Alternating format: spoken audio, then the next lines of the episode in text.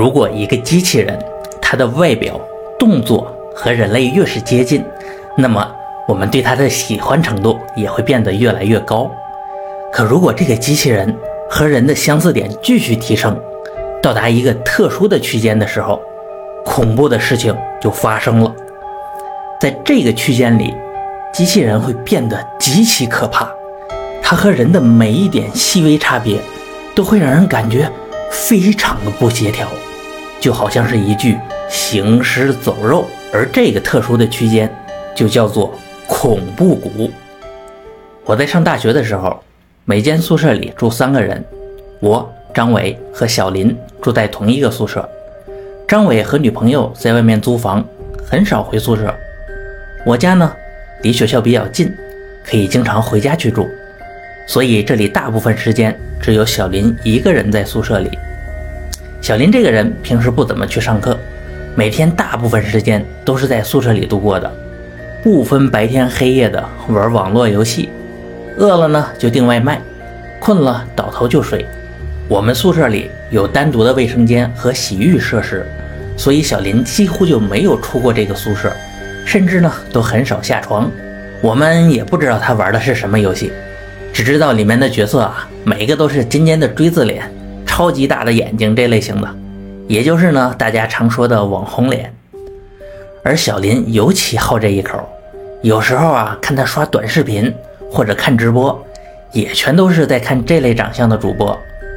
我倒不是说这个网红脸有哪里不好，毕竟啊就是因为很大一部分人都喜欢这个类型，这个类型漂亮，所以才会发展成网红的，无可厚非。但小林对这个类型有点格外的偏执。他床头贴的海报啊，微信用的头像什么的，都是网红脸的图片。我们每次回到宿舍啊，看到小林不是在玩游戏，就是在看直播。很多时候呢，就打个招呼，头都不抬。哎，当然我们也不在意，早就习以为常了。这小子虽然基本不去上课，但成绩倒是很好，是班里的前几名，也没什么可说的。有的人呢，就是更喜欢虚拟世界，就随他去吧。就这样。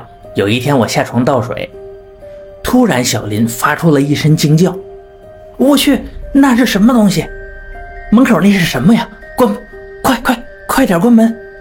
小林这一咋呼，给我吓得差点把杯子扔地上，我还以为屋子里进蟒蛇了，赶紧转身朝这个门口就看去。哎，可这一下给我看懵了，门口就站着一个人，也就是我们的室友张伟。张伟当时也是一脸的错愕呀，看小林那惊慌失措的样子，他也赶紧回头看看，以为有什么吓人的东西在自己身后，可他身后什么也没有。嗯，咋个了？你干啥呀？你这是看见鬼了呀？可小林没管他，而是朝着我喊：“赶紧关门！你等啥呢？”我扭头看看小林，哎，有点摸不着头脑，他这是突然和张伟有什么矛盾了吗？没听说呀，这个张伟看起来也是一脸迷茫，可没想到我一回头，小林看起来更加慌张了。他指着我的脸，仿佛看到了什么可怕的东西，在床上就缩成了一团。我本想是走过去问一下怎么回事儿，啊，可没等我靠近小林的床铺，他突然怪叫了一声，哎，就从我身边钻了过去，头也不回的就跑掉了。我和张伟俩人呢是留在原地面面相觑，谁也不知道发生了什么。之后没过多久啊，就看见很多同学在微信群里就问，说小林怎么回事啊？还好像很久没看到他了，哎，今天突然就出现在校园里，就跟没头苍蝇一样到处乱窜，看到熟人呢也不打个招呼。这越想越不对劲，我们得赶紧去找小林，他明显的精神状态不太对。难道是最近压力太大导致精神崩溃了？这也不能吧！每次回来总是看到他在玩游戏，不像有什么压力。但他当时的状况真的很让人担心。于是呢，我们还是叫人一起去找小林，防止他出什么意外。找了没多长时间，我们就在学校附近的小树林里发现了他。当时呢，他躺在地上，已经昏迷不醒了。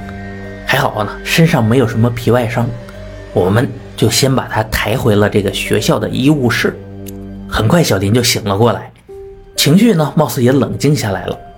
经过询问呢，我们才知道他身上到底发生了什么。他跟我们说，他知道现在面前的这两个人是我们，所以他才能保持镇定。但不知为什么啊，只要眼睛看向我们俩人，看得越仔细，就越觉得可怕。不过还好啊，小林是高度近视，这个躺在病床上没戴眼镜，看着我们模糊的身影啊，就不会有事儿。但一旦戴上了眼镜，能看清楚人了，那他的心里就会感到非常的恐惧。哎，那是不是这个眼镜出了问题？我试了一下啊，就是普通的近视镜。那这到底是怎么回事呢？这时候就听张伟在旁边是突然哈哈大笑，他跟我说啊，刚才网上有个事儿火了。啊，是一个女网红在直播的时候，美颜出故障了，是一下露出了真容。这个直播间里的粉丝啊，已经闹得炸开了锅。我过去看了下啊，还发现这个人其实未必有多丑，就是这个反差造成的冲击实在太大，也难怪粉丝闹着要退钱。哎，我摇了摇头，现在呀，大伙儿是美颜看习惯了，都不知道普通人该长什么样了。想到这里的时候，我脑中突然灵光一闪，似乎明白了小林的病是怎么一回事儿。那就是视频开头所说过的恐怖谷现象。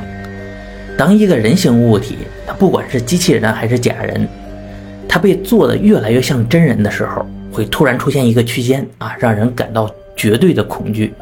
而这个小林恰恰相反，由于他长期浸泡在网络里。对于网红脸这一标准，在心理上啊已经被界定为正常的标准。对于我们这些现实中的人脸，则被移进了恐怖谷的区间里。也就是说，小林现在看到正常人的长相，在生理上就会产生恐怖谷的效应。听起来简直太过荒谬，但现在呀也只能这么解释了。等我说出这个猜想的时候，小林也表示认同。当然呢。现场没有谁比他更能感同身受了。一旦了解了事情的根源，那就有希望解决问题了。小林此时的状况啊，完全无法正常的生活。哎，我们现在要做的事呢，就是帮他摆脱对人的恐怖谷的效应。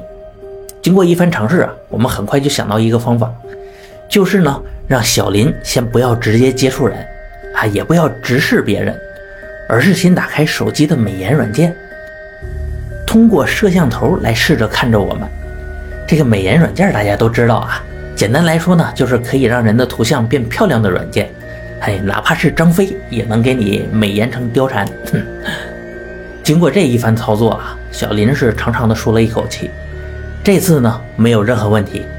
在美颜软件下加持的我们，已经脱离了小林的恐怖谷区域了。等小林感觉适应了之后呢，我们让他尝试。调低一点美颜，一直到他又重新进入这个恐怖谷的时候，啊，就停下来。几次实验之后，我们发现啊，这个方法可行，能够让小林逐渐恢复正常。就这样啊，经过不断的尝试和循序渐进的训练，在几周之后，小林呢是终于恢复了健康，不通过美颜软件的帮助，也能和人正常接触了。从此啊，他也走出了宿舍。更多的和同学们接触交流，不再那么宅了，也再没有发生过恐怖谷事件，一切又归于平静。这就是我所经历的关于恐怖谷的怪谈，希望你能喜欢。我是老优，我们下期见。